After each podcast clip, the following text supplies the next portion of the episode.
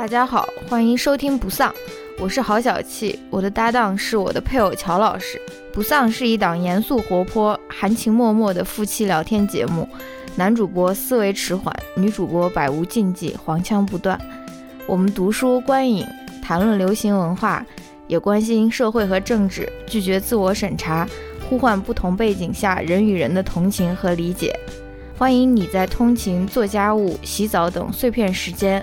在各大泛用型播客平台收听节目，也希望你能在苹果 iTunes 上为我们留下好评。批评意见，请千万不要劳烦告诉我们。Hello，大家好，欢迎收听新一期的节目。Hello，Hola amigos，Konnichiwa。很久很久没有跟大家在电波中相遇了。苏密马森，这你这个你每次的这个主持就是 “hello，大家好”，我说那那就没了。我们今天来聊一聊什么？我们今天 before 我们聊这个我们的这个 台湾之行的时候，我必须要非常严肃的要指出一一个问题，就上一期节目很久以前了，十一月份的那一期节目。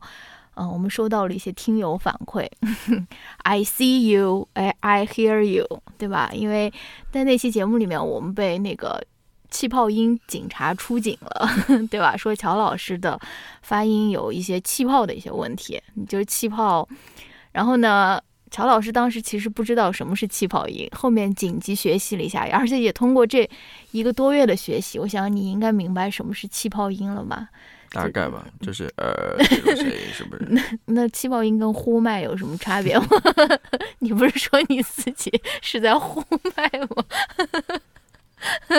嗯，不，就是大家呃，经过大家的提醒吧，我只终于我，我突然知道竟然还有这样一个东西，气泡音，嗯。然后我上一次不是给你看过那个 是什么？美国女孩，哦哦，他们的气泡音，他们那个不是气泡音，他们那就讨人嫌的那种那种讲话的方式。你的这个是气泡音，就是没办法改啦，愿意听就听嘛，不愿意听就关掉嘛，真的，对吧？不是。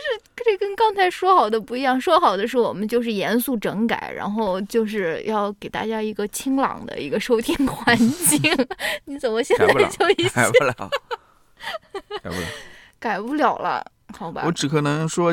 尽可能吧，但是 这是一个习惯问题。我们需不需要就是有一个手势，就是我每次举这个手势的时候，你就知道你要是时候我要戳破气泡了，好不好？就是嗯，给给大家一个良好的一个收听环境。因为我我自己其实因为我我是剪辑嘛，我其实也有发现这样的问题，就是你有的时候。那一串，那一串气泡真的是非常的长，就是全部一整长串都是气泡，我就觉得很震惊。因为我觉得讲气泡音是需要很大的那种肺活量的，你知道吗？因为你好像一直就不换气啊，或者什么就呃就一直就讲到底了，你知道吗？我有时候也是有点震惊，但是出于就是两性关系方面的考虑，我也是没有一没有提出这个问题。但是既然大家提出了这个问题，我们也就稍微。严肃认真的整改一下，好吧？大家听一听这一期有没有一些显著的改变？气泡音会不会 变少一些？好吧？你你最后有没有一个什么表态？Maybe。哎，这个这个发音就很好。啊好，你来跟大家说一说，我们今天聊一些什么？台湾之行。对我们之前去了，今天聊台湾之行，就是让人感到非常的伤感，因为明天我就要上班了。现在聊这个台湾之行，我就感觉。唉，就是心五味杂陈的这种感觉。但是我们确实在十二月初，十二月八号的时候吧，去了台湾两周的时间。如果大家现在还不知道这件事情的话，那你就是要反省一下，你为什么 follow 我的社交网络 follow 的就是那么的松散，对吧？我就是为什么没有 follow 的很紧？为什么我不是你的特别关注，设置那个发微博提醒的那种，对吧？所以，anyways，我们就在十二月。初的时候去了去台湾待了两周的时间，然后我们就想要来聊一聊我们的，一起说台湾之行。对的，好，那今天我们那个呃，就是台湾之行的这一期节目要分好几个板块，因为我现在已经想要把我的剪辑权就交给乔老师，所以我要在每一期那个板块之前，我就是要告诉你要放怎样的音效哈。什么？就是就比如说我们先 address 了这个气泡音的问题，这第一趴就结束。第二趴我们要给大家提供一些干货，然后呢，我就说好，现在我们就是干货时间，然后你就要放一些那种音效。我们从来没有做过这种音响吧？或者呢，就由我来口，就是亲口说吧，好吧，就用我的这个声带共鸣为大家发出这些音效。好，那你告诉大家，我们第一趴要聊的是一些什么话题？你不是说是干货吗？就是怎么去的台湾？你要正式的，就是介绍一下。嗯，对，一些干货，我们是怎么去的台湾？哦，你是让我说那个音效？呃，我说音效，你说标题。一些干货。Oh no! This this is terrible, terrible, terrible, terrible. 反正我们就是跟大家先聊一些干货啊。首先，我们就想聊一下我们是怎么去的台湾。嗯，是以怎样的签证，或者说是这个，就是对，就怎样的一个签证？你跟大家说一下。你先说一下我们现在的录制的时间。万一大家是半年以后听的，现在就是半年以后自由行已经开放了。二零二四年年初，对，一月份的时候，我就大概说一下吧。嗯，就是去年。年终过了吧？十月份，十月底还是十月份还是九月份？九月份九十月份的时候吧，他台湾就突然放开了，在第三国生活的大陆人可以去台湾的这么一个。对，就是你如果是在第三国，你有比如说学生签证或者是工作签证，反正就有这种。嗯，具体你去长期居住的这个对可以了。对，然后你就可以申请从第三国去到台湾。对，然后。你就可以去申请入台证嘛，你就是要在他的一个网站上面填写一些资料，最后可能要经历一个面试，或者说是对口试各个地方不一样，反正你去查一下就，然后其实挺简单的一个流程，嗯，下来了嘛，那个签证，那个签证只能让你待两个礼拜吧，好像十五天，嗯，就从你入台的那一天开始算起，嗯，对你就是要保证你，比如说你如果在第三第三国居住的话，你要保证你可以入境你。居住的国家就行了，比如说你在美国，你就要保证你的美国签证是在有效范围内嘛，对吧？你是如果学生签证，你就是你还可以入境美国，就这个就是，对吧？这个条件，然后你就可以去申请入台证，就可以去台湾待十五天。对对，大概就是这样。我们当时申请的时候，哎，这个故事就不跟大家讲了，就是还是有一些很搞笑的一些小故事的。但是整体还是挺顺利的，而且他们那边的工作人员的态度也很好了，就是其实是挺挺挺方便的。对，嗯，很方便的一个过程啊。啊，好，这个是第一些第第第一部分的干货，第二部分的干货就是。就是去台湾之前，我们做了哪些准备？我们有哪些踩过哪些坑？可能大家会觉得说，哎，要不要提前换一点钱，或者说是我的信用卡或者 Apple Pay 在那边能不能用，或者说是什么的？那跟大家讲一下这方面的一些干货，就算是一点经验吧。嗯，就是教训，你不能说经验，你说对教训，经验教训，算是经验教训。嗯，那就是首先是换钱这个事情嘛。嗯。呃，我不知道哪个脑子 非常 dedicated 搭搭错了，然后我说，哎，去之前要不要在美国换一点新台币嘛？嗯嗯，wrong，其实就是一个错误的，嗯，那就去换了嘛，去当地银行换了，结果他给的利率非常不好吧？嗯嗯嗯，其实这是应该是一个算这个是一个 common sense，应该是一个常识，就是你其实不应该在你，哎，这也不一定。我不知道，可是一定的。不不，但我也想，你比如说你在台湾，如果你要到美国来的话，你在台湾当地换美元，可能还是一个不错的汇率的，因为台湾新台币可能跟美元是挂钩的。反正，嗯，反正在美国你不要这样做了，就你不要去国外哪些国家去旅游，就美国之外，然后你说我在美国当地换一些，嗯，反正你自己就查一下那个汇率嘛，我就没有查嘛，嗯，结果我去换的时候，他就给了我一个。啊，非常不好的汇率了。嗯，对。所以，anyways，就是不用再着急着换钱，因为在台湾换钱其实也很方便，而且你其实没有现金的话，你也是可以，比如说你最开始要打车或者说什么，你其实是可以，首先你可以在机场，机场很容易的可以换到现金，然后反正就是不要再呃出发国换现金了啊。再说一下电话卡和流量卡的事情，就是台湾它是有很方便的，你可以去旅游的时候，你可以去呃它的那个电信营业厅吧，就是叫什么中华电信或者台湾大哥大。对，我们当时是因为到机场有点晚了，嗯，它其实机场就有那对你去机场就可以呃去，店对你就可以去买一个它的 eSIM 卡，就是你可以。就是根据你去的多少天，它有不同的套餐嘛，也也很便宜，我觉得也就是它价格挺实惠的。对它价格都是挺透明的，对每家的价格都差不多，所以嗯也就看自己喜欢哪一家了。就是、对，嗯，反正有什么三天的、五天的、七天的，还有十四天的，因为它旅游可能最多就十四天，我不知道它有没有一个月的这种套餐应该餐。好像有的，哦有的可能对我们就用不了了。对，反正它就是我买的这个套餐，就是可以四 G 无线上网，外加一百块新台币的那个打电话吧，就是因为他打电话给的呃时间很短，因为他呃可能就是想你要给酒店打一个电话呀，或者是谁突然要找你要打一个很短的电话，反正他这个电话给的不是很多，但是我们其实也不太需要真正用到电话去打。你如果用流量的话，你是可以比如说打 FaceTime 或者说打微信什么都是可以的。呃，其他的支付方式我觉得也挺方便的，可以用呃 Visa 卡，可以用银联卡，对吧？可以用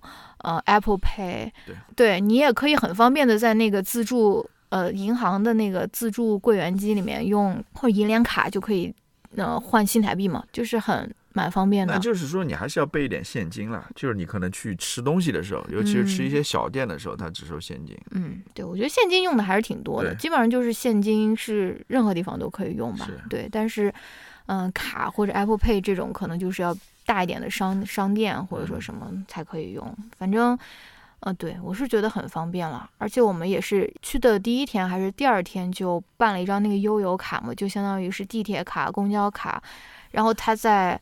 呃，Seven Eleven 也可以刷，对吧？就很多地方也可以刷悠游卡，反正就是很方便。很方便。很方便的一些，对，就是无缝链接。嗯，是对，嗯，第二天就是第二天的早上就基本上把这些要办的东西都已经办好了，嗯后面的两个礼拜就非常方便。嗯，那还有住宿方面的问题，乔老师来跟大家 讲一讲。这个其实是我安排这次行程遇到的比较头痛的一件事情，嗯，因为我们没有提前。很多，对我没有提前很多订住宿了，嗯。因为总觉得说，因为当时我们行程就没有定，嗯说实话，嗯。呃，可能就定了前几天的行程，嗯。所以我想的是说，呃，边走边定嘛，对吧？结果就出现一点问题，嗯。尤其是我不知道，我不知道台湾很特别，就是我在订住宿的时候，其实是呃平常的日子是还可以定的，但是嗯到了周末就特别难定。你要说台北，呃，对，台北就其他的地方应该还 OK，台中或者台南或者花莲对对对对住宿没有那么难定。反正就在台北了。嗯礼拜五那晚、礼拜六那晚就特别难定。嗯你很多时候你说想定的话，是要提早定的，嗯啊、要提早定的，就是这么一个经验嘛。其中有一天的是礼拜五还是礼拜六，那个是我订的最困难的。差点流落街头的那天。呃，因为订一个是订的比较晚了，第二个我不知道是不是因因为因为十二月份的原因，嗯可能快过年了，，what？我这是过新年了。嗯呃，圣诞节之类的，所以那天晚上我是刷了好久，刷那个呃订酒店的网站，嗯嗯、因为他有的时候有些人会取消订单了，嗯所以嗯，就是你如果要去台北的话，你可能要注意一下周末的住宿，最好提前订。而且台北的，呃，那个旅馆还是价格比较偏高的，就是这个这个偏高，就是就是跟台湾其他地方的旅馆相比，但是你如果跟美国的旅馆相比的话，它其实也就是差不多的价钱，就是即使是在台北的话，嗯对它没有我想象中那么平价吧，嗯它有些酒店还是挺贵的。嗯。那我们再跟大家说一说我们在台湾的大致行程，要说吗？说一说吧，就是去了哪些地方嘛，好吧，就是先到了台北，嗯。呃，可能没过两天我们就去台中、台南、高雄转了一圈，嗯。也没转多久，大概就停了每个地方停了一天。后来又回到台北，回到台北之后，然后又去花莲那边转了一下，花莲太鲁阁那边转了一下，嗯。转了两三天的样子，啊然后又回到台北嘛，嗯啊算是基本上大的城市都转到了吧，除了要么台东还算一个，我们没去台东。嗯但怎么说呢？其实十五天时间还是只能算是一个蜻蜓点水般的一个游玩吧。嗯你要是让我妈来说的话，她就觉得这个我们已经是深度游了，你知道吗？而且说为什么我们没有去到那些有名的景点？为什么日月潭没有去？对吧？对啊那为什么？那说明他他 东西还是很多啊。嗯，对啊，对，你比如说我我跟你讲的，其实有很多地方我们都是搭公共交通啦。嗯其实有些地方可能公共交通不是很方便，嗯你可能租一个车更方便，嗯对吧？有一些地方。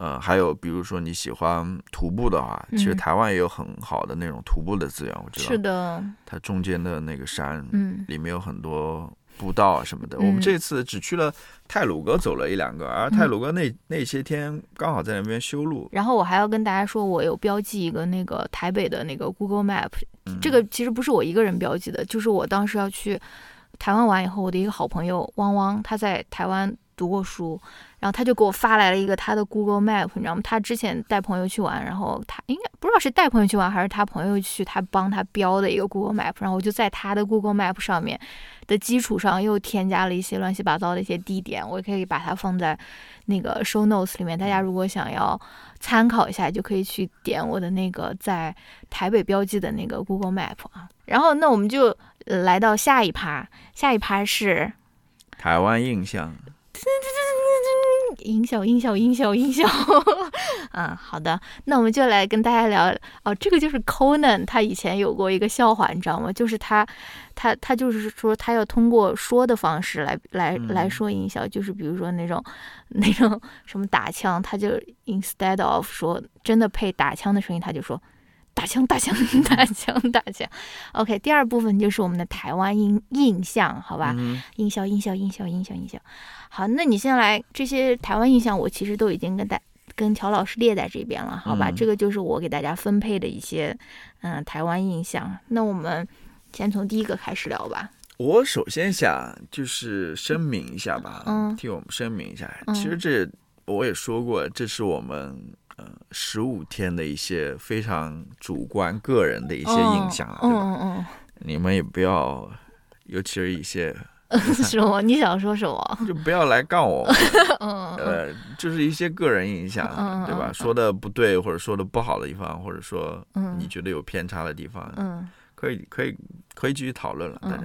嗯嗯，第一个我分配给大家，分配给我们两个的台湾印象是什么？你来跟大家聊一聊。很适合步行嘛，嗯就是用一句现在非常流行的话，就是 city walk，是不是？嗯，就非常适合步行行走的一个一个一个城市，真的，嗯真的很多时候，我觉得走个二十三十分钟也不会觉得累。嗯但是不一样的是，你比如说在美国一些城市，你走个二三十分钟就觉得挺累的。嗯关键美国的城市太丑了，一个是，一个是太，很丑。一个是还有一个就是美国那些城市本来就不是为步行而设计的，是的它是为那些汽车、机动车设计的。嗯但台湾不一样，台湾台湾不台湾不一样。台湾了，嗯我其实说还想说主要是台北了。我们这边很多时候提到台湾可能是台北，嗯台北不一样，台北还是啊，毕竟是一个大城市，它人口还是挺密的。嗯，然后，当然它那些基础设施也做得很好，嗯，就如你所说的，它那些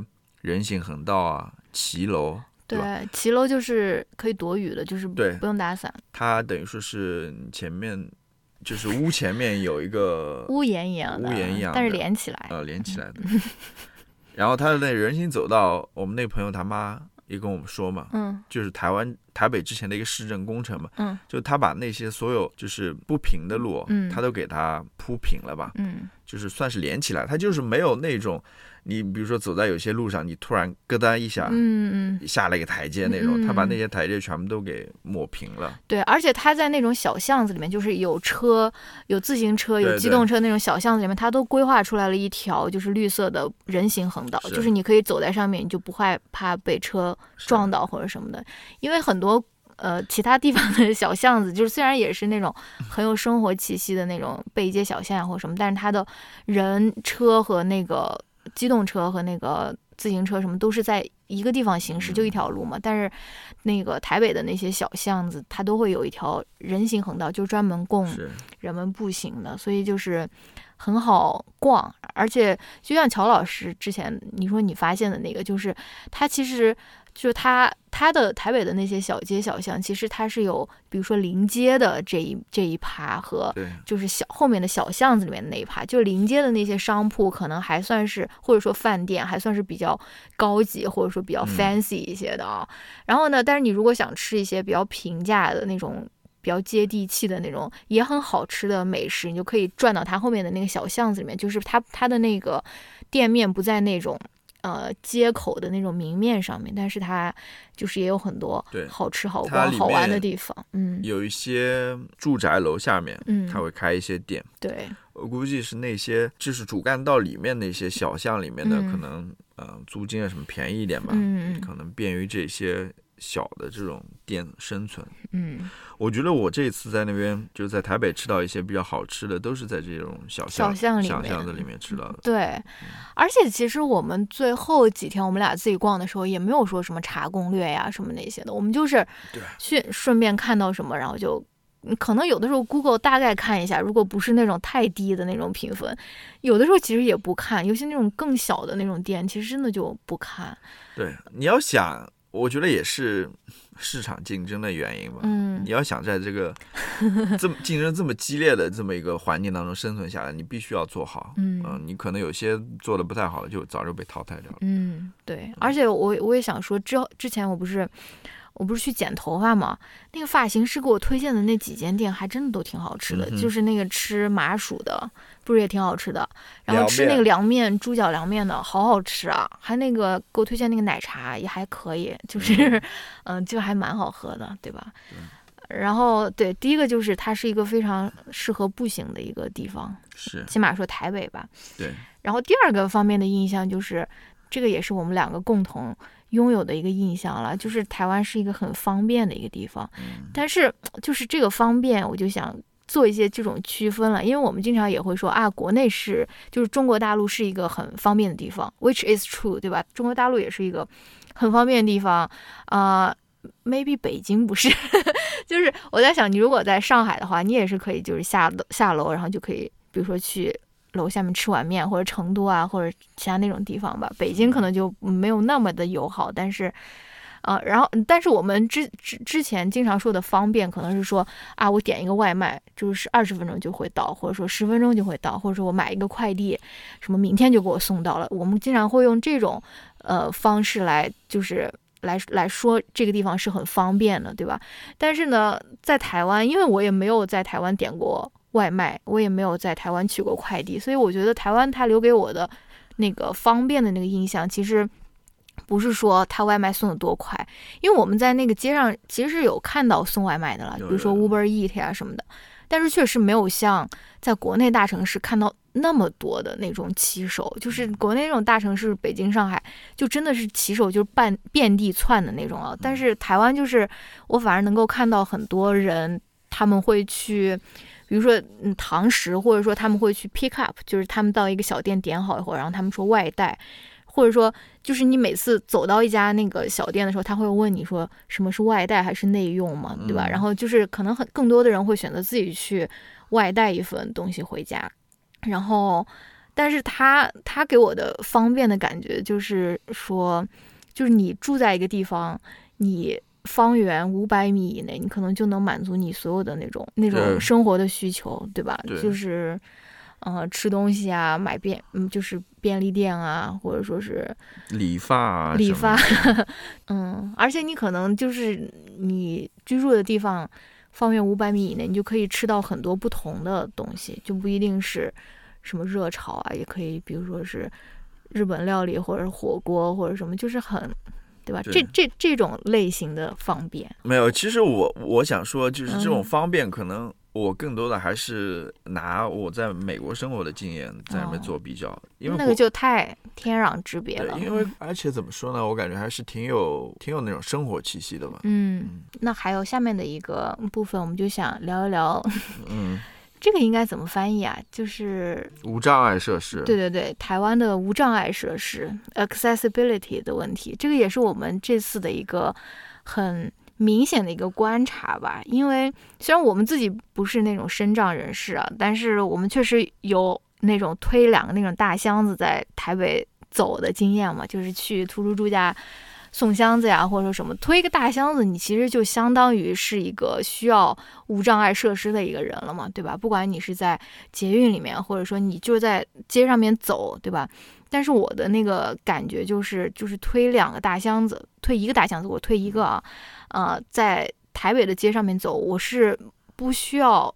几乎没有需要，就是要把这个箱子抬起来，抬到一个地方，或者抬上去，或者抬下来，它都是有这个无障碍设施的。我不知道这个也是可能是多少年前的一个政策的一个改变，或者说什么？因为你能够看到，其他其实它很多楼，它边上加的那个斜坡是加上去的。对，我就是说，他他把那个。呃，就跟我刚刚说的那个，我们朋友他妈说的，就最近嘛，嗯，也就最近几年吧，台湾把那个路面等于铺平了嘛。他以前也是有很多那种呃高高低不平的那种地方的。对，所以就是你如果我就在想了，你如果是一个真的是要坐轮椅啊，或者说是靠轮椅出行的人，你可能跟我的经验也差不多，你可能不需要很多时候是。要依靠别人的帮助，帮你抬轮椅或者帮你上某一个坡，你自己可能就是可以自己做完成这些事情啊。对，这个是一个印象，就是我们切身体验在台北推大箱子的这个感受。然后另外一个就是公共交通上面真的是可以看到。嗯，身障的人的，我甚至还见到过盲人，就是就是他们是 visible，可以看到他们。你记得我们有一次在捷运上面，就是一下上来了好多个就是坐电动轮椅的人，就是一个小队的感觉。应该是在那个是台铁吧？哦，是台铁。台铁。哦，好吧，反正就是对他们四五个都是电电动轮椅出来的。对他们就是自己出行，而且。对，在那个公交上面也是有专门的一个地方，就是让你固定你的轮椅嘛，对吧？而且它也会有那种公交就会就是降下来，让你可以对把你的轮椅给推上去，或者说是开上去的那种。反正就是怎么说呢，这个也是蛮不能说惊喜吧，就是觉得蛮好的，就是它的这个无障碍设施做的是让我觉得挺。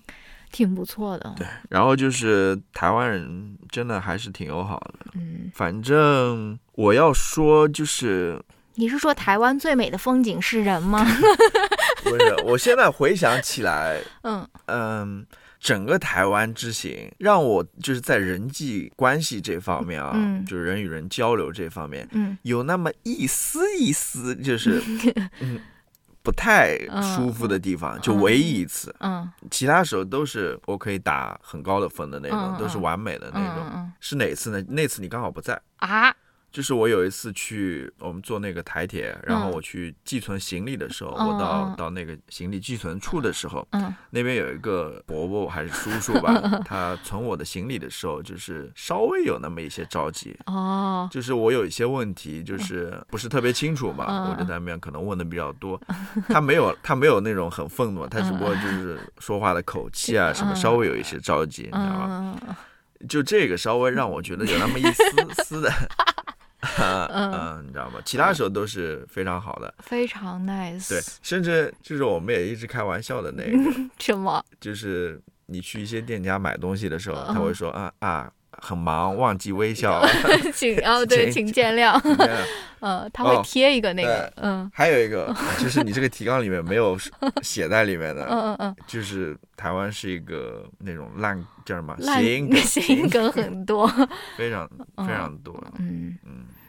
对，就是就说到台湾人的友善嘛，其实是这样的，我觉得是是非常不错。对，就是我们遇到的人都非常非常的友好，包括是服务业的，也包括不是服务业的人吧，反正都非常 nice 啊！我还记得我们在那个泰鲁阁，我们在泰鲁阁遇到那个叫什么宜兰的那个阿伯。我们是在那边以为我们知道这个正确的公车线路，对吧？然后我听他在那边说另外一条线，我说：“哎，这条线好像不开啊，这个是什么？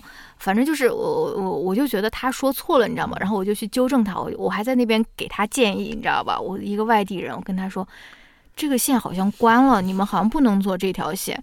结果他就是很笃定，他跟我说：“哎，你们要去哪哪哪，你们就是要坐这条线，你们就跟我一起等。”然后我就在那边想说。OK，let's see，right，就是让我们看一看这个车到底会不会来，因为我知道这个车好像是之前我们在那个服务台的时候，他跟我说是关掉了嘛，哎，就最后真的等来了，你知道吗？就是，然后那个阿贝还吆喝吆喝我上车呀什么的，而且我们在那边等的时候就下雨了，你知道吗？我们其实有伞，但是我们懒得拿出来，我们就在那个亭子下面躲雨。然后那阿贝还过来问我们说：“哦，你们有没有带伞？” 我觉得他如果我们说我们没有带伞，他可能还会给我们借一把伞呀什么的。对啊，对他最后还说邀请我们去他。老家宜兰去玩，对啊，就好，就很人很好的感觉。之前还有两次比较有印象的，就是跟那个书店的老板，也不是说老板吧，打交道。有一次是我跟乔老师要去，就是台北的一个那种女性主义书店，就叫女书店，要去听一个讲座。然后呢，他其实在网上有发一个，就是那个付报名费的一个方法了，但是因为我没有台湾的那个账号嘛。那个银行卡号，所以我就没办法付，然后我就打电话过去问他了，我就说应该怎么办，我可不可以去现场付呀什么的。然后呢，他就是就非常的热情，就跟我说哦可以可以，然后呃，然后还还在那边就是邀请我赶快要去那个。去他们书店看一看啊，坐一坐呀，然后说我们办这个讲座也很不容易啊，你们一定要来听啊，说什么的。然后我说我现在在台南玩，然后我们过几天去那边现场付钱行不行？他说哦，可以可以，你们在台南要好好玩，什么就说了很多很多，我都在担心说我这个电话，我这个电话费，我这个电话费很少，我就是不想那个对吧？超超超过，结果他就真的非常非常的客气。然后还有一次就是我们在。台中吧，就是那个台台湾文学馆嘛。是我不是在那边礼品店在那边买了一本书嘛，然后那个结账的那个阿姨应该也是在这边工作的，然后她就跟我说：“哦，这本书特别好看。”跟大家说的是什么书吧？对，呃，是那个。刘少华是吧？并非如此，他写的是，哎，并犹如此，哎，并非如此，哎呦妈呀！待会儿我可以把这个 放在哦，好的，就是病是生病的病了，反正就是一个人类学家，他自己生病，然后他也照顾他母亲，然后他就写的一个相当于民族志吧，然后他不是也写过那个叫什么《我的梁山兄弟》嘛，然后那个。我他他就看我买了这本书以后，然后那个阿姨就很激动，就跟我说啊，这本书特别好看，什么什么，他的另外一本书也很好看，然后什么呃，还有一个他最近上了一什么 podcast，讲他讲他的那个书啊什么什么，他就跟我聊了很多的那种感觉，我就觉得啊，very nice，就感觉好像嗯，就很很温暖，对吧？是不是？啊，我我刚刚。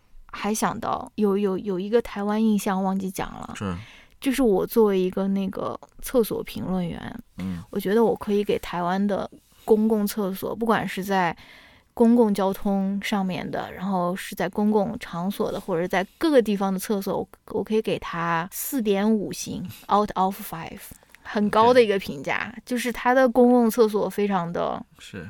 不错，对吧？就是我是一个很挑剔的人，我是一个做噩梦会梦到最就就是自己上了不干净厕所的这种豌豆公主，对吧？我可以给他的公共厕所打四点五星，而且就是上厕所是很方便的一件事情，就是你可以在各个地方找到厕所，你可以在便利店上厕所，便利店有的有，有的没有，对，然后你也可以在。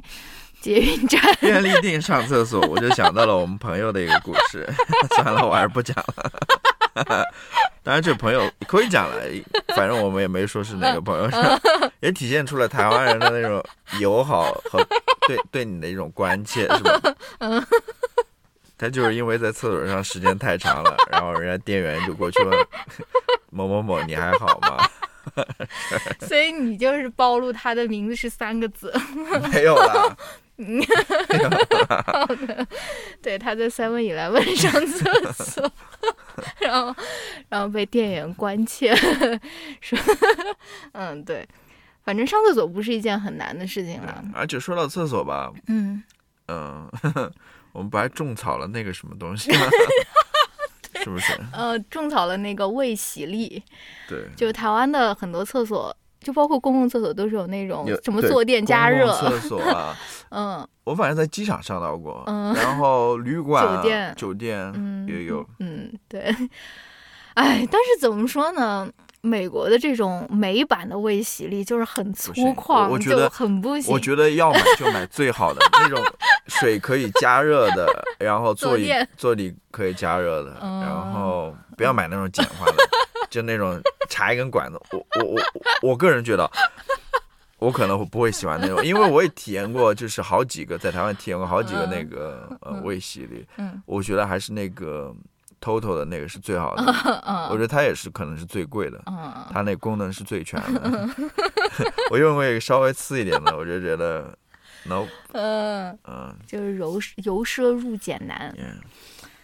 嗯对，这个就是嗯，这个哎，那要不要聊一聊那个垃圾不落地呢？这个就是我们对于 yeah，就是台湾有一些小小的抱怨，的，我跟你说，我唯一的一个可能一个两个抱怨当中的一个，嗯就是也是最近实行的一个嗯政策吧，嗯好像尤其是台北了，嗯嗯，就是他把街上的好多那种垃圾桶嗯都撤掉了，嗯，就正如你所说是台湾 垃圾不落地。垃圾不落地的一个新嗯的政策吧，意思就是说你不要把垃圾扔在公共垃圾桶里面，嗯你可能最好是带回去嗯，自己处理掉。好像日本也是这样的。Yeah 嗯反正对于一个在美国生活的我 来说的话，有点不太习惯，因为很多时候我买了一个什么东西，或者吃了一个什么东西，我就不知道这垃圾应该往哪儿放啊、嗯可能唯一我确定有垃圾桶的，可能就是捷运站里面。嗯你能找到垃圾桶，其他的地方，甚至 Seven Eleven 可能它大厅里面都没有，嗯你可能要给那个收银员，他才嗯能帮你嗯扔垃圾。反正这个是嗯虽然可能是一个比较好的、有意义的举措了，但是嗯对于我来说还是稍微有点的不方便。嗯，好吧，那我们后面再聊一聊，我们去看台北故宫，要不要聊？可以聊吗？可以，可以，可嗯以，。我们去台北故宫看了那个展览，但是台北故宫的镇馆之宝两样我们都没有看到。他好像去台中展览了，就是肉形石嘛，和翠玉白菜翠玉白菜嗯都不在，都没有看到。都没在。要我妈说白来了，但是我还是我我我觉得我们还是看到一些国宝的没，错，一个是我跟你说的那个在象牙里面雕的，嗯嗯嗯，那个球球哦，那个雕的好，好因为因精细因为我之前在电视上看到过这个东西，当时就觉得，哇，真的，它是有十八层、嗯还是多少层，嗯就全部都是镂空的，而且里面都是能够动的，嗯哦，这种，呃，叫什么巧夺天工啊！我在呃故宫博物馆是看到了，嗯还有我算是。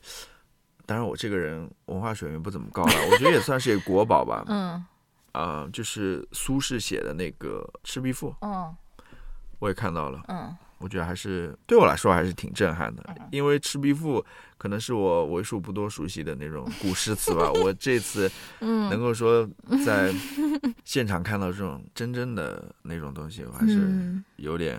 但其他的一些书画我其实不太了解了。嗯。我看到一个小小的那个厅里面展展了一幅那个黄公望的什么书画，嗯。据说也是一个国宝。嗯。台北故宫博物馆应该还是有好多很好的东西的。嗯。嗯，尤其是书画这这一块，陶瓷这一块，嗯。嗯嗯，有些东西我们当然现场没有看到了，它估计嗯是轮流在那边展出的。嗯它在一楼的那个特展是嗯关于那种航海的大航海时代的那种全球化的那个，我觉得那个做的也很不错嗯，很好。很不错，我觉得。就是他在讲，他通过他展出的不同的东西，他来给你还原一个大航海时期大家的这种贸易往来吧，对对或者说金钱贸易往来。最后他有一个板块，就是把台湾放进去嘛，就是台湾在他有不同的视角了，一个是从嗯、整个大中国去嗯那个的视角，还有一个是从台湾的视角。对，它有好几个特展看下来，我觉得做的都挺好的，嗯就是它不会让你觉得嗯、有很多信息嗯冲过来，然后让你一下子有些无所适从，你知道吗？嗯嗯嗯，它是有一个逻辑的，对他讲的很清晰，嗯然后呃也有一个逻辑在那边，嗯然后又没有说让你感觉 overwhelm 的那 种感觉。反正嗯对，最重要的是他讲的东西都是真的，这个我是很在乎的。嗯嗯嗯嗯，因为我知道有些博物馆都是展的一些复制品，甚至印刷品。嗯我不知道我们有没有在之前的播客里面谈到过那次嗯回国的时候看到的那那个什么文献展还是什么，我不知道。嗯 Anyway，对，挺好逛的。嗯，嗯，我们逛了几个小时，逛到后面甚至有点生气了，对，有点生气太累了，最后几个那种青铜馆啊什么馆就对我要我要替自己辨别辩白很辩解。没有吃饭？我吃对，是因为没有吃饭不是因为说是我觉得这个不好逛，或者说嗯是不喜欢。对，嗯，是因为我们本来说好要吃饭的，但是没有吃。没有吃。你知道，一个人又饿又累的时候，心情是非常糟糕的，是对不对？对啊，我们最后还在台北那个故宫的那个礼品店给我们那个好朋友的小孩买了一个那个绘本，就是。对，他也非常喜欢，他有他给他给出了很高的评价，就是对他说画的就是他是以就是古代的古代画的那种方式来他呈现的，那个绘本叫什么《皇帝的动物园》吧？对嗯，然后其实我们也没有拆开，他是他自己拆的然后他给我们传了一些照片，里面类似就是从可能古代的一些书画上面、嗯一些奇珍异兽吧，嗯然后去介绍一下。嗯，对，应该是也是挺不错的。反正对，这就是我们逛的台北故宫。然后，呃，因为我们在台北待的时间很长嘛，其实我们也逛了很多，就是书店啊或者音像店，这是我们旅游的一个一大目的。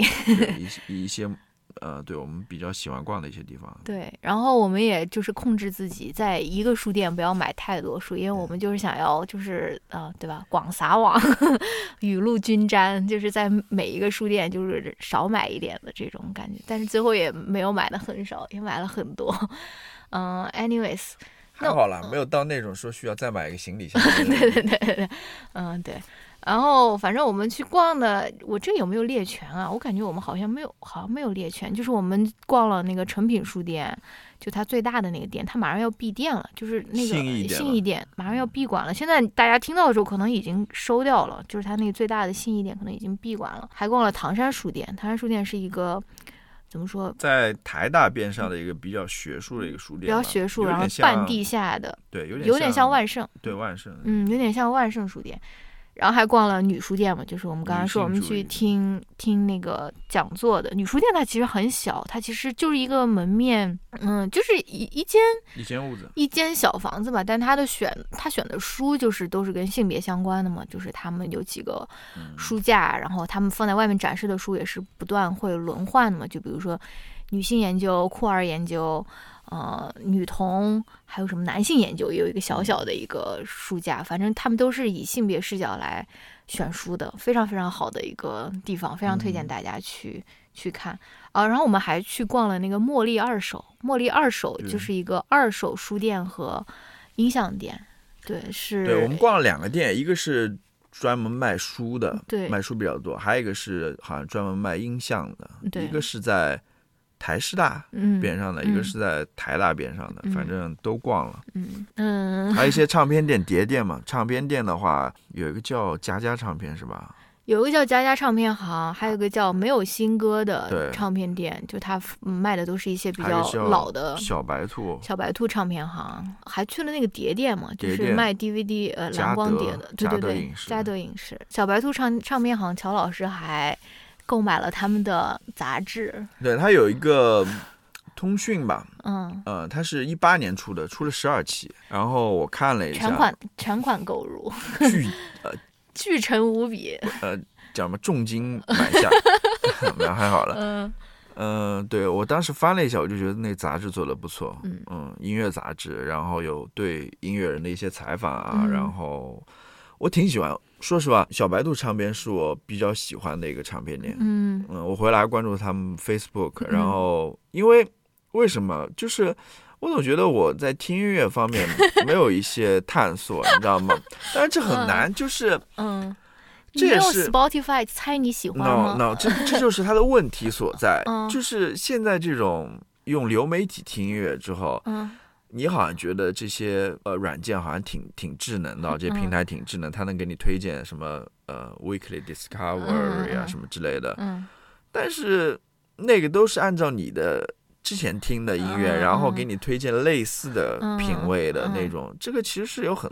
在我看来是有，对我来说是有很很大问题的，因为我想探索一下其他不同的音乐，嗯，别的不同种类，因为并不只有那种什么呃，张文婷、对啊，孙燕姿，对啊，这种华语的流行音乐，或者嗯说美国的这种独立音乐或者什么之类的，我想嗯看一看别的，比如说日本的，嗯这就是问题所在嘛。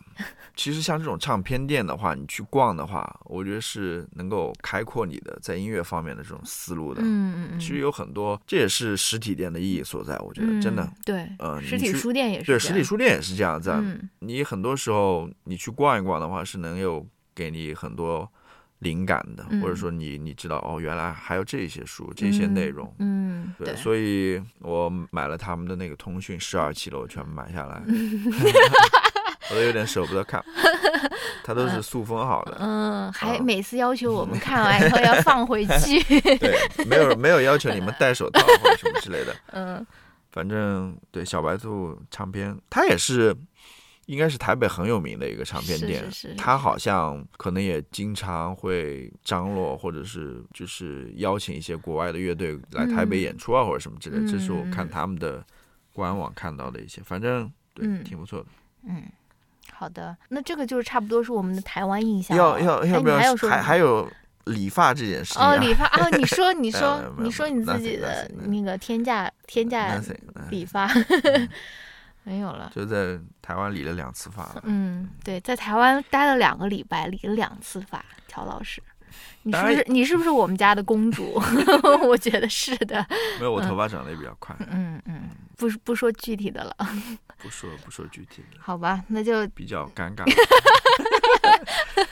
尴尬，不是更应该跟大家分享一下吗？好嘞，我要跟大家分享一下，就是乔老师，简单的说，就是我第一次剪头发，我用了四百块台币，嗯，四百块台币，跟大家说一下，大概是我不知道了，十几十几十几美金。十二三块美元，嗯嗯，反正是一个很好的 deal 了，嗯嗯，我很开心。然后走之前说，那再去理一次发吧，反正头发的又有又又有点长了啊。嗯结果在路上转嘛，其实路上有很多理发店了，嗯嗯，有一些理发店呢又看不上眼，比如说那种阿嬷、阿公在那边剪的是吧，我跟你讲，那个说不定剪的 很好那，时候不定剪很你，后悔了吧？你就应该进去，感觉阿妈在那边秀。我不是我不是他们的主要服务对象，所以没有。然后去那种比较年轻人、比较新潮一点的，一问价格说，嗯，怎么样，八九百嗯新台币，其实还好了。嗯那说不行，那我们继续往前走一走，然后就突然非常莽撞的就决定说，不，呃，不再看了，嗯我们下一个理发店就直接进去剪了。结果剪了一个更贵三的，号一千块钱，一千块新台九百币。九十九新台币怎么又附送了一个什么头皮按摩？莫名其妙就按起来了。那你觉得这钱花的值不值呢？嗯，其实我那个头皮按摩当然还是挺舒服的了，嗯但是我觉得我我没必要，我 我觉得可完全可以不用。哦，但是那个理发师理的还是挺用心的，嗯嗯，嗯，好的，好吧，嗯，这个就是乔老师的理发小故事啊。想要再贪一个便宜，没想到最后花了比我理发还要更多的钱。对，所以说这也是一个教训，没有了。不要不要贪便宜嘛。嗯嗯，好的。啊，好，下一个部分我们想聊一聊，因为我们去台湾的时候是马上临近总统大选嘛，所以我们也有一些大选观察。就是大家听到这期节目的时候，哎呀，我估计我的制作可能没有这么快吧，大家应该，反正一月十三号是台湾的总统大选？我不知道我能不能在之前发这个节目啦。反正就是我们也有一些大选观察，你来念一下这个第三部分。大选观察，音效，音效，音效。OK，嗯、那我们来讲一讲我们的这个大选观察吧。就是我们也不要说我们支持谁，我们支持谁也不重要，对吧？我们也不能投票我们有没有投票权，对吧？但是作为一个，呃因为我们在美国也是生活了一段时间了，所以大选这个事情其实不是很陌生。但是大选出现在一个就是自己可以看懂、听懂，就是用这种中文。用这这这种语境里面出现，对我来说还是挺新奇的。我是没有体验过这种中文语境下面的这种大选了，所以我们还是也有一些相关的一些大选观察吧。那乔老师先跟大家讲一讲，我们第一天去菜市场吃早饭。就遇到那个立委候选人王对，宏威在那边拉票，拉票嘛，嗯，嗯，我还跟他握手，对对对对，我们三个都已经逃，你们三个，呃，说说什么？你哦是谁说要要拍照的？啊然后，然后他那个边上助手听到了，然后就招呼了那个王宏威就过来，你知道吧？说哎，这边有三个人、四个人年轻人想要拍照啊什么之类的。结果等他真过来，我一转头，你们三个人全部都走掉了，呃，就剩你一个人，又没有人给你拍，没有人握了一个手嗯，啊，好的。还拿到了那个菜瓜布、菜瓜布，就是 洗碗布那，东西，对因为因为他们这个是就是他们这个给的这个东西不能超过三十，对不能超过三十新台币，很便宜，就相当于五块钱。五六块钱人民币的样子，所以对，所以你就是要不然你就是贿选，你知道吗？要不然你就是有贿选的这个可能性啊。所以他们就给了那个洗碗布，然后上面有他的这个名字啊、那个头像啊什么的。对，这个就是第一天就就遇到了嘛，因为我之前看，我之前是看那个人选智人，他们也有那种不是那个造势团队啊，就是他们的做什么竞选小物啊，然后要搞这种握手啊什么的，就是但是啊，第一天就遇到了，就觉得好好神奇啊。然后，嗯，然后后面就呃，就是大选相关的，就是观察还其实还挺多的，因为对它一个是你遍地你都能看到那种竞选广广告然后对不是有一个竞选广告挺搞笑的吗？什么 那个人就是指着左边右边。哦，对对对对对，有一个男的，他就特别喜欢跟那个竞选广告互动嘛，就是他。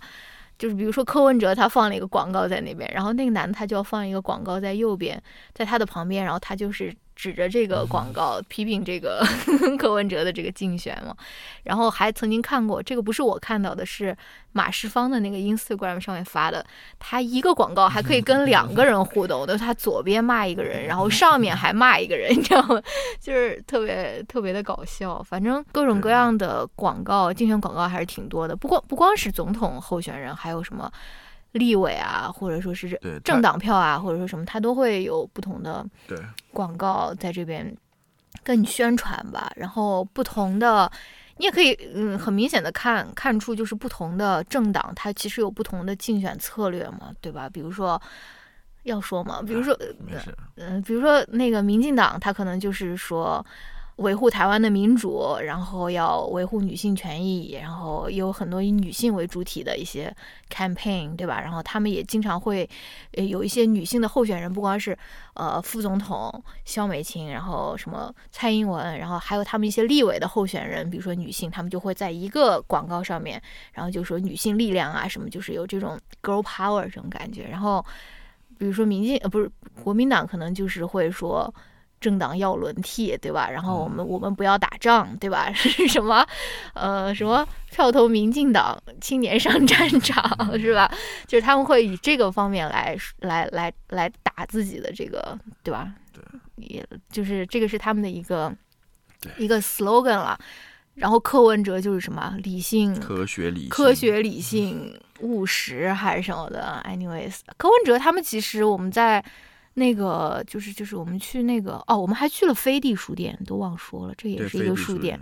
就我们去那个西门町的时候，他那边还是有挺多柯文哲的造势者。就是我其实没有看到其他两位总统候选人他们在那种夜市或者说是这种很很繁华的地方拉票或者造势，但我看到好几次就是柯文哲的支持者嗯在那边给他们造势啊，或者说什么的。嗯反正就是还挺挺有意思的吧，对我来说也是很新鲜的一个体验。感觉这次能看到他们大选相关的这个东西也挺幸运的，因为也不是说是你什么时候去都能看到啊，或者说什么的。还有专门的那种选举观察团呢。最近哦，对对对，应该也马上要去去旅游了了，对。然后以此为契机，然后回家了以后也也看了一些就是其他的一些节目呀，或者什么，就是其其实就是一个了解台湾政治的一个契机吧。是嗯，然后怎么说？而且我们在不同，因为我我我我们不是去了台中，去了台南，还去了台东嘛，就花莲就是东岸的那个部分。嗯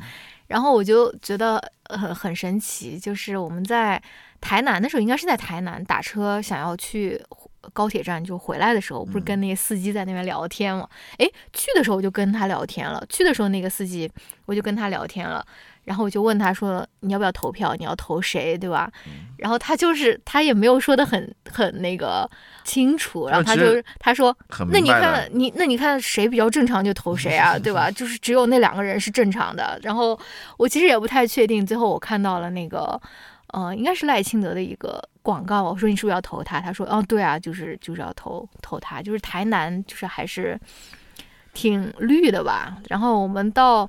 台东去花莲打车的时候，跟那个司机聊天，就是感觉完全不一样。那个司机，首先他知道我们是从大陆来的，他就就很羡慕。就是他说：“哦，你们，他他就觉得我们，他觉得我们台湾，他他要去大陆去赚钱。”对对对，他就觉得大陆好像就是比较好赚钱，因为他自己也说，好像花莲生活虽然很好，但是就赚不到钱，对吧？他说他也买不起房，他花莲的房价也是越来越贵了，就是你那个嗯工资的增长。远远赶不上，赶不上物价增长。他就觉得说，虽然在这边待着很舒服，但是好像就不能致富，就是发财是发不了的，对吧？生活可能还行，就是发财发不了。然后我就也问他嘛，我说你你明年要不要投票？他他就说他不投，对吧？我说哎，为什么不投呢？他说他说肯定是那个民进党会赢，而且因为他说。所以我就知道他肯定支持的就是就是国民党嘛，就是所以他不投嘛，他就很沮丧，他就觉得自己再怎么投也赢不了。然后他还说这次因为因为台东其实是嗯国民党支持者挺多的。其实我们也发现当地都是国民党的竞选广告。对对对。我当时还奇怪说，哎，为什么没有呃民进党的竞选广告？难道是一是他们觉得这边赢不了，还是说他们觉得 铁定铁赢铁定能赢？后来回去看了一下，可能还是呃，比如说花莲这种地方，还是国民党的那种票仓。嗯，是的，是的。反正他就说他不投，然后他说，嗯，尤其是因为民进党的这个就是副总统候选人肖美琴，她还是花莲人，你知道吗？就花莲本来就是铁票仓，然后这次可能票也收不了那么多啊，或者说什么的，反正他就是有点。沮丧吧，然后我就觉得挺有意思的，就是台湾其实也挺小的，但是不同的地方真的是有不同的那种生态啊。而且我在想说，因为我们在花莲的时候，我们经常能够听到那边的那个军机的那个声音。对他那边有个空军基地，有个空军基地，我就觉得说他们会不会就是危机感更强？他们可能会觉得说，哦，如果要上战场，可能就是我们这边就要首先挨打，对吧？就是我们这边可能就是要派。派空军过去，或者说什么，对吧？对，因为对那个空军基地就在就在边上，你那个飞机起飞你都能听到，非常清楚，很吵的那种声音。对的，反正这个也就是国民党的竞选策略，就刚才说的嘛，就是一个说不要打仗嘛，另外一个就是他们在说要政党轮替嘛，就是你们已经执政八年了，我们要轮替，对吧？对，反正就是这是他们两个。他们主要的两个竞选的一个角度吧，嗯，差不多就是这样了。嗯，挺有意思。嗯，很有意思。没有在中文世界观摩过大选。嗯，那我们还要不要讲一讲我们去中正纪念堂下面看的那个展览呢？嗯，要。还是有点太敏感了。我觉得不敏感了。嗯，好吧。其实下面一个展览就是台湾的民主之路嘛，他这一路是怎么走过来的嘛？嗯嗯，具体也就不说了，反正。看完之后还是挺感慨的，嗯，就这一路很不容易的，是的，它里面有很多人，很多的牺牲，很多的牺牲，真的。所以我们也在那边想说，真的吗？就台湾，对吧？在某些事情上面，他们 就就就这样拱手相让，或者就这样放弃？嗯，我觉得不会的。嗯，他们回顾自己走过的这一段路，然后难道又重新回去？嗯。真的很很惨烈的，但是我觉得发现一个很矛盾的地方，就是我也跟你说过，就是呃，中正纪念堂上面是纪念蒋中正嘛，就是蒋介石的一个纪念堂嘛，下面展出的是那个台湾的民主之路嘛。嗯，蒋介石其实三炮是民主之路上面那个小小的阻碍，应该是很大的一个障碍。很大的对，就是他当年执政的时候，白色恐怖制造的那些。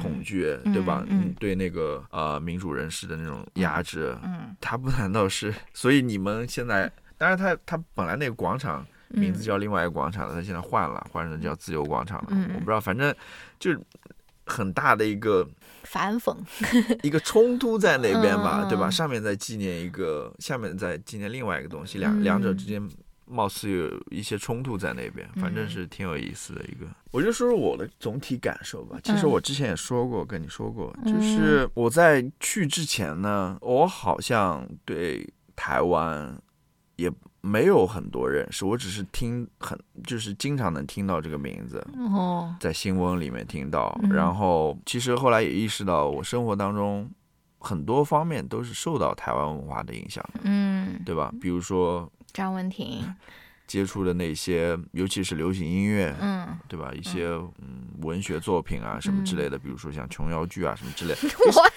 我我我的意思是说，嗯我们从小到大接受了很多文化，都是来自台湾的，嗯，但是你似乎有没有意识到这一点，你知道吗？嗯但是这次我去了之后呢，我就意识，我就发现台湾给我的一个印象就是它很熟悉，嗯对吧？嗯但是它又很陌生，嗯又很陌生。嗯熟悉的地方就是，正如我刚刚所说的，我们都讲着一样的语言嘛，嗯 是吧？中文，嗯嗯，我们嗯很很多文化上面很相似，毕竟都是儒家文化，对儒家文化。嗯，然后我们在饮食上面也有很多相似的地方，嗯吃的也很很像，很像。嗯，对吧？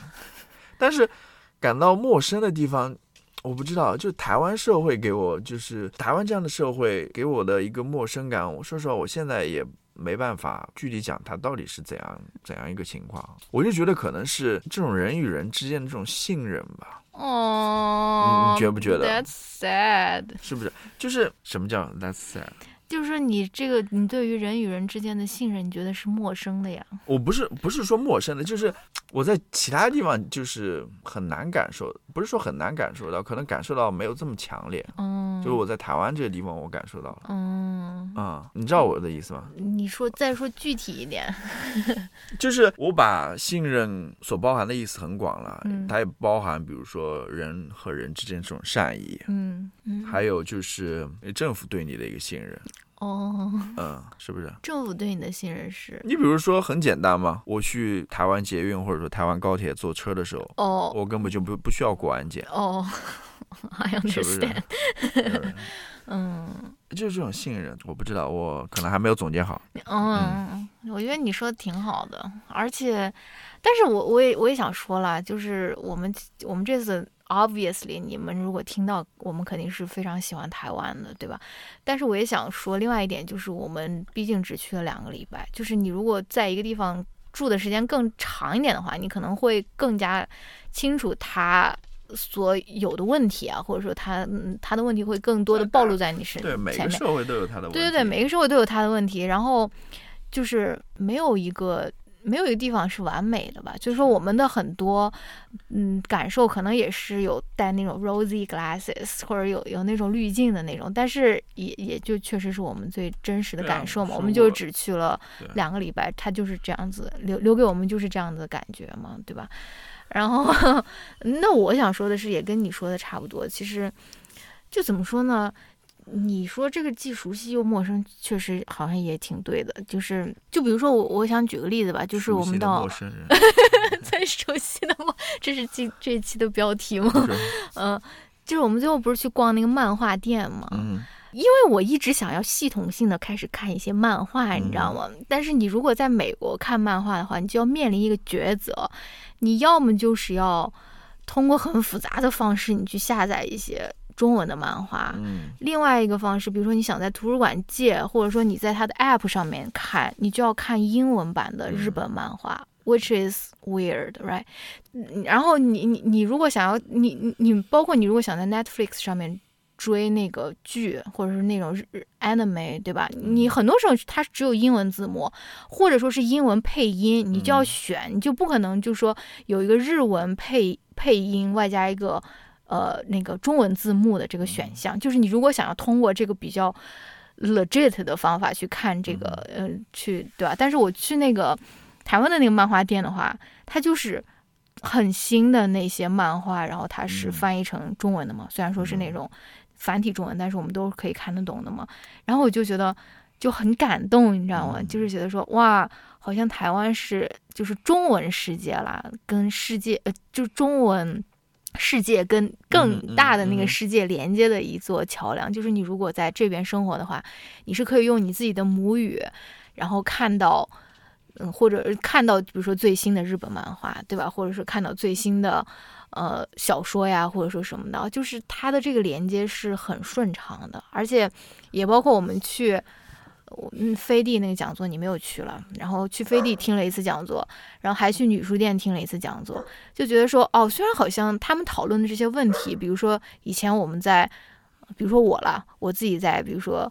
酷儿酷儿研究什么这种课上面，其实大家都是讨论过的，或者性别研究这个课上讨论过的，但是都是用英语讨论的，你知道吗？嗯就是他从来没有用我自己熟悉的语言去讨论这些问题。我甚至有的时候不知道有一些词它是应该怎么翻译啊，或者说它的这个对应的是什么。就是我就觉得啊，原来是在这个地方，我们是可以用自己的母语，然后去讨论一些可以跟更广大的一个世界连接或者联系的一些问题，或者是这些我，或者说我在意的这些问题，我是可以自由的去讨论，自由的用自己的语言去讨论，对吧？就是，对，我觉得你这么一讲，我就是提醒到我，就我觉得嗯。台湾还是一个怎么说呢，很很有活力的，嗯。或者说它很多元也好，或者说嗯。它有很多可能性也好，嗯。这么一个一个地方，嗯。它保持这样的活力，一方面是因为它没有，不是说没有啦，就是可能相比于美国也好，或者大陆也好，它没有很受到很，比如说资本主义的影响，或者说某些强权的影响，就是哦。它还是保留了某种可能性的。你比如说像台北这样子一个呃国际大都市，嗯。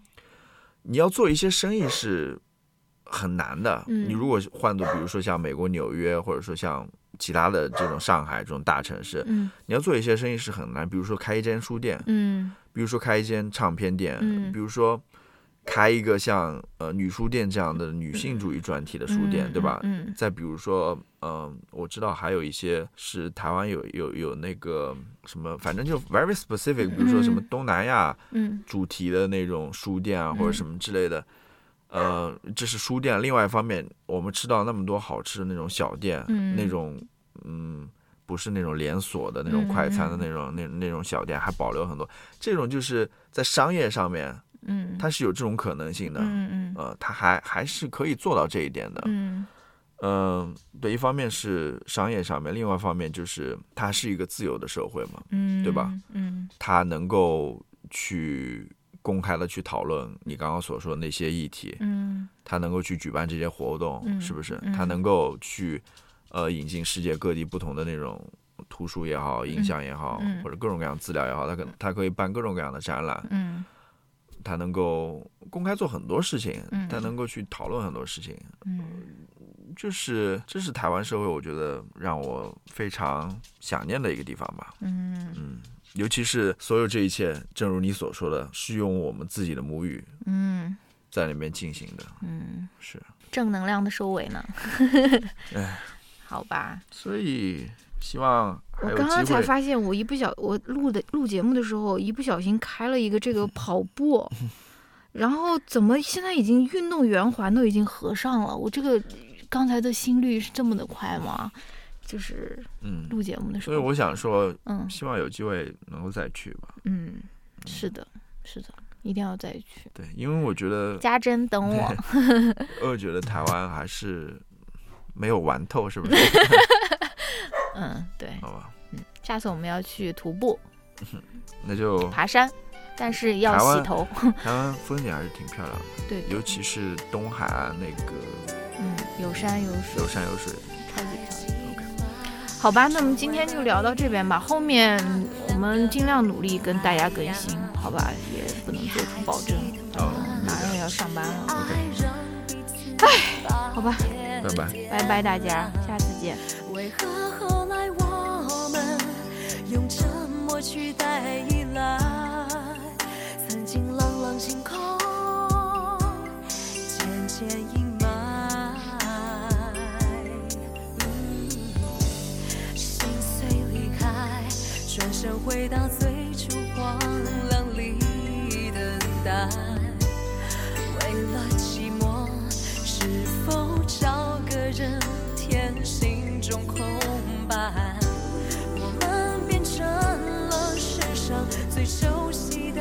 生。